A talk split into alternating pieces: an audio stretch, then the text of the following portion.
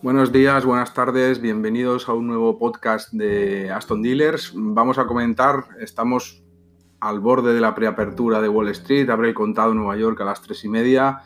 Hoy es un día pues caracterizado por el rally, un rally absolutamente bastante enloquecido en todo en acciones, en índices, incluso en el petróleo, que no solo parece que consolida los 40 dólares por barril, sino que está ya por los 41.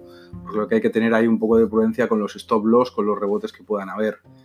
Eh, para el que les guste ir un poco contracorriente, y también hay posibilidades en este caso para ir cortos, llamamos la atención sobre el oro, que ahora en estos momentos pues está ya perdiendo, está viendo amenazado el soporte de los 1.703, 1.700 dólares la onza, que sería el momento en el que, dada que está subiendo mucho la yield, los futuros de la yield del bono americano a 10 años, pues podría haber ahí un, realmente un rally bajista bastante importante en la onza de oro. Y por lo demás, en todo lo demás, incluido también en Forex, pues la mayor parte de operaciones alcistas. Es un buen día hoy, excelente para el trading. Veremos qué tal se nos da la tarde. Muchas gracias.